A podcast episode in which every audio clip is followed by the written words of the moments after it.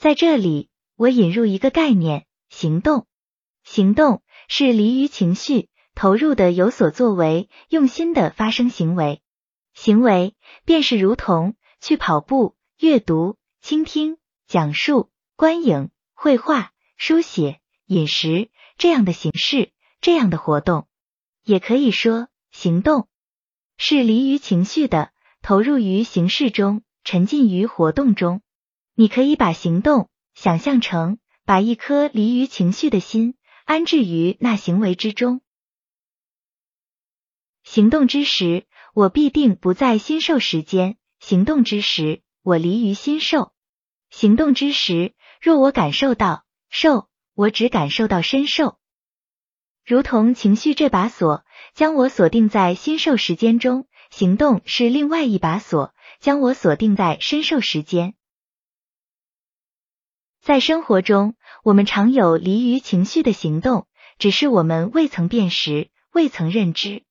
在这里，我来对日常生活中的一些场景做以解析，来帮助大家理解离于情绪的行动。依然以跑步为例，有人会有这样的看法：我在用心的跑步，必定是我怀有对跑步的喜爱情绪，是因为我有着对跑步的喜爱情绪，才会发生。用心的跑步，我的回答是在跑步时的某个时刻，你怀有对跑步的喜爱情绪，但在没有喜爱情绪的时间里，你也可以离于情绪的用心的跑步。用心做一件事情的同时，你并不需要有喜爱做这件事情的情绪。在跑步中，在九点十五分至十六分，我可以有对跑步的喜爱情绪。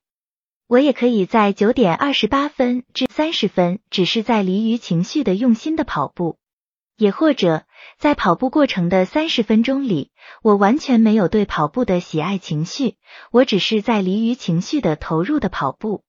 跑步只是跑步，吃饭只是吃饭，阅读只是阅读，绘画只是绘画。你我在生活之中，便是经常的存在着此种离于情绪的用心作为。我们不应把离于情绪的行动时刻错认为我在那时有某种情绪。也有人会说，我可以离于情绪的用心的跑步，但内心的感受总是有的。的确，我们在跑步中常有内心的感受，但是在那时你并没有在用心的投入的跑步，你只是在心不在焉的跑步，你只是有跑步的样子。若你是用心的。投入的跑步，你去发生跑步行动，你就必定不感受到心受，你会离于心受，在那时你体验到的受是身受。我们不应把没有用心的跑步错认为用心的跑步，也不应把离于情绪的行动时刻的身受错认为心受。行动。未必是持续很长时间的连续的行动，如这张图的演示，有时的行动便是片段化的、碎片化的行动。在一次三十分钟的跑步中，可能有两次三分钟的跑步行动，余下的时间都是在情绪与心受中度过。这两次三分钟的跑步行动时间，便是离于情绪、用心作为，只有身受的时间。在这里。我们来分析阅读行动。有人提出这样的问题：我在很用心阅读一本小说时，我阅读时也始终都有情绪，一会是喜爱于书中的某个角色，一会是愤怒于书中的另外一个角色。总之，用心阅读离不开情绪。我的回答是：我所说的离于情绪的阅读行动，需要从时间的细节中寻找答案。我们在阅读时发生情绪，并不等于在用心阅读的那个时刻就一定怀有情绪。有些时候，在三十秒钟的阅读时间里，可能是你在前十秒有情绪、有心受；第二个十秒，你在用心的进行阅读，你在投入的阅读书的内容，你发生阅读行动，你有身受；第三个十秒，你又开始有情绪、有心受。也有人提出这样的问题：行动之时只有身受，那么是不是说我在阅读时只要体验到身受，我就是在用心的阅读，发生阅读行动。我说行动之时，我体验到深受，但并不能说体验到深受，我便必定在发生行动。有时我只是手里端着一本书，我只是有阅读的样子，我完全是心不在焉的。此时我也可以体验到深受，但显然的，我并没有在投入的、用心的阅读。在这里，我想到另外一种场景。比如我去饮酒，饮酒时可以觉得身体很是快乐，但若要在饮酒时又做到用心的行动，恐怕是不容易的。在以后的内容里，我会用这个跑步的图示来表示行动，但这不意味着行动只是身体的行为。在内心之中投入的思考、思想、用心的认知、抉择、判断、回忆。想象皆属于行动，在身体的行为之外，行动也可以是内心的行为。在这里，我们来分析思考行动。内心之中的思考，常有困惑情绪出没，或者说是困惑的思考。思考行动是离于情绪的思考，自然也是离于困惑的思考。我举个例子来说明这两种思考状态的区别。比如，在一次考试中做数学大题时，我无有困惑的想到处理问题的思路，解决了第一问，这是我在用心的、投入的发生思考行为，我在发生思考行动，这是离于困惑的思考。此时，我只体验到深受。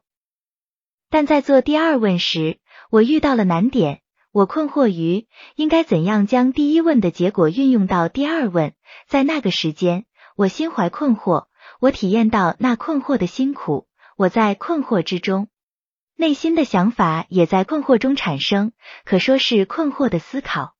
这困惑持续了三十秒，在这三十秒的困惑之后，此时我用心的想到，用心的意识到，用心的认知到。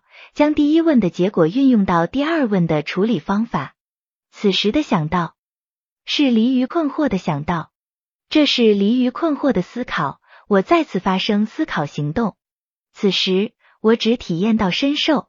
在我解决了整个题目之后，此时我不再用心的投入的思考，我的内心浮想联翩，我的内心中随意的浮现出好久没有玩游戏，回家吃顿好的。这样的想法，此时这漫不经心的、随意的、不用心的想法，并非用心的、投入的思考，不是思考行动。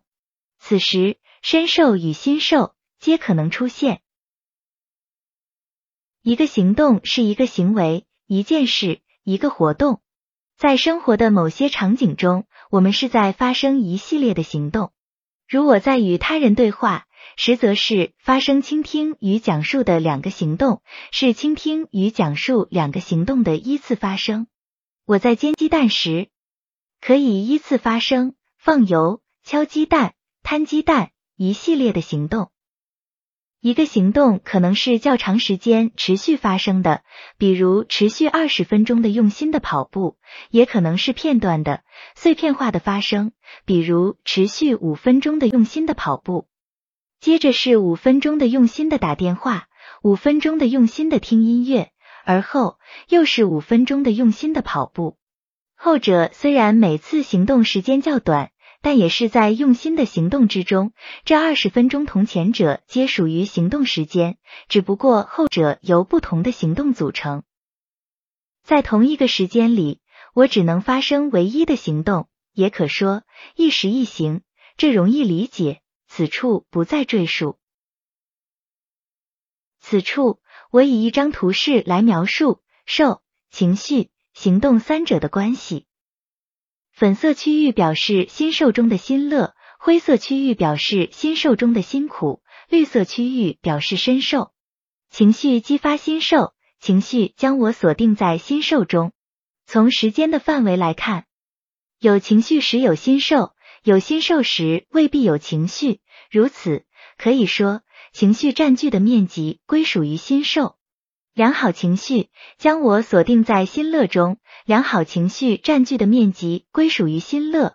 我有良好情绪时，我住于心乐之中。不良情绪将我锁定在辛苦中，不良情绪占据的面积归属于辛苦。我有不良情绪时，我住于辛苦之中。行动之时，我只体验到身受，可以说，行动将我锁定在深受中。行动住于深受。有行动时有身受，有身受时未必有行动。行动占据的面积归属于身受。我在行动时，我住于身受之中。显然，在生活之中的任意时刻，我只能出现在某一个区域之中。若我有情绪，有心受，我必定不在行动中；若我在行动，我必定不怀有情绪，不体验到心受。如此，也可说。行动离于心受。不过这张图并不完善，其中还有不够准确的地方，还有真实存在而没有得到描述的区域，我会在后面的内容进行解释。